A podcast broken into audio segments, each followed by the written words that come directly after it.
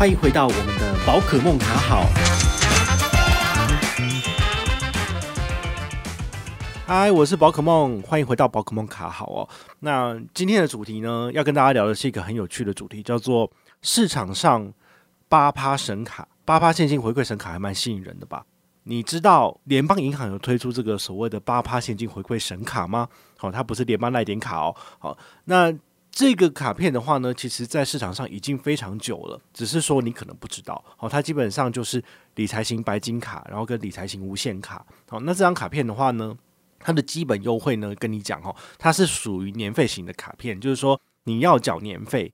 那年费缴了之后呢，你可以每个月刷卡，然后把你的年费就是一整年把它赚回来。好，所以基本上它有点类似这种。你要先把钱存在银行，然后呢，用分期提领的方式，然后最后把你的钱全部提回来。好，所以这是一个很有趣的操作方式。好，这个是市场上比较少见的信用卡。好，但是呢，它的回馈率最高可以来到八趴。好，所以这个基本上很适合拿来代扣缴固定的费用。好，比如说你有去上健身房的，每个月健身房的费用就是不是八九百嘛？如果用这张卡片来扣，其实是可以。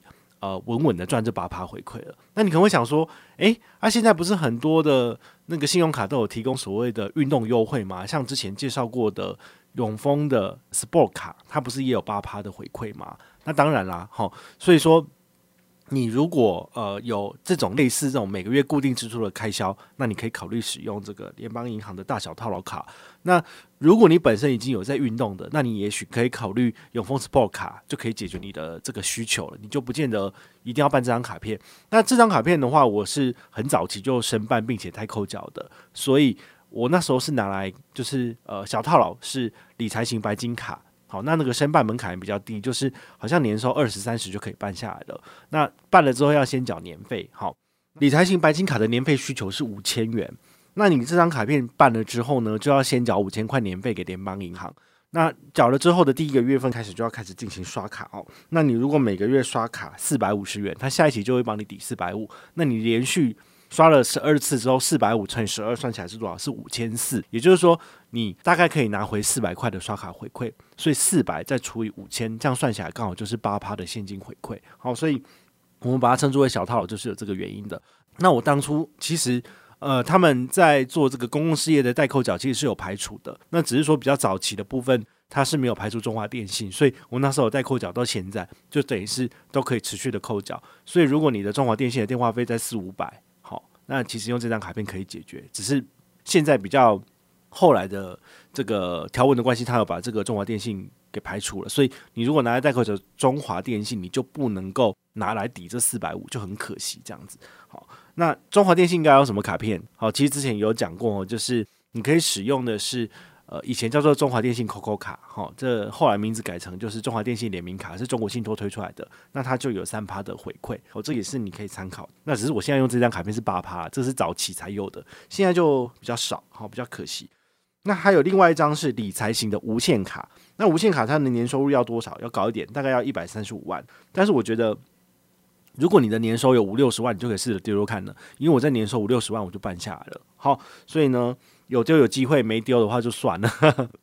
那你办下来之后呢？你要先缴年费，好，一万二，这个也是不能减免的。你缴了年费之后呢，你接下来每个月就要刷一千零八十元。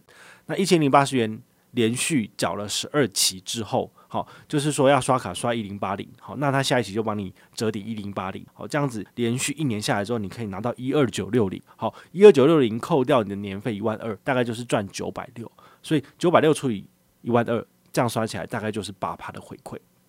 如果你每个月有固定的支出，比如说，比如说你拿来做分期付款，好，分期付款的部分的话呢，每个月固定扣固定扣，其实也是算在里面的哦。那公共事业费的部分有一些已经排除了，所以就不太能用。那如果你平常有一些固定的加油消费，比如说你是汽车开车的，那一个月的油钱如果是一两千，如果你用这张卡片来缴的话，呃，每个月只要一零八零元以内都是直接爽赚八趴回馈。我觉得这也是一个很不错的做法。